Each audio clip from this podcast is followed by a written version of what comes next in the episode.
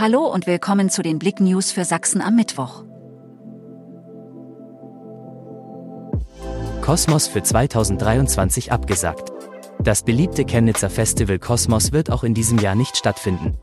Die Veranstalter wollen das Ganze größer und vor allem für das Kulturhauptstadtjahr 2025 ausarbeiten und brauchen mehr Zeit. 2024 soll es die Generalprobe geben und 2025 soll es dann spektakulär werden. Kunstwerke von künstlicher Intelligenz, ist das noch Kunst? Das Kreieren von Kunstwerken mit Hilfe von künstlicher Intelligenz existiert schon seit einigen Jahren.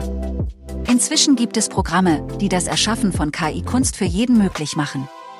Für die Erstellung der Kunst muss man lediglich eine Bildbeschreibung angeben, die dann vom Programm verarbeitet wird, eine Vielzahl an bereits vorhandenen Werken durchgeht und so Bilder erstellt.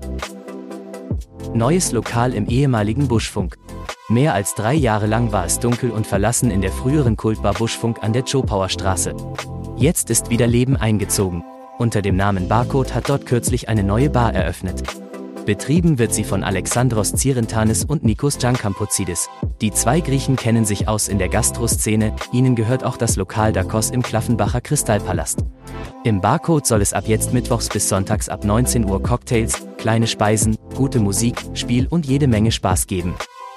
Belegschaft bei Siemens Energy in Zwönitz legt die Arbeit nieder.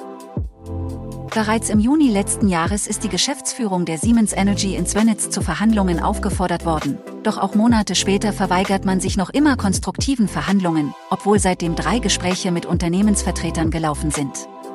Es gibt keinerlei Bewegung im Tarifkonflikt.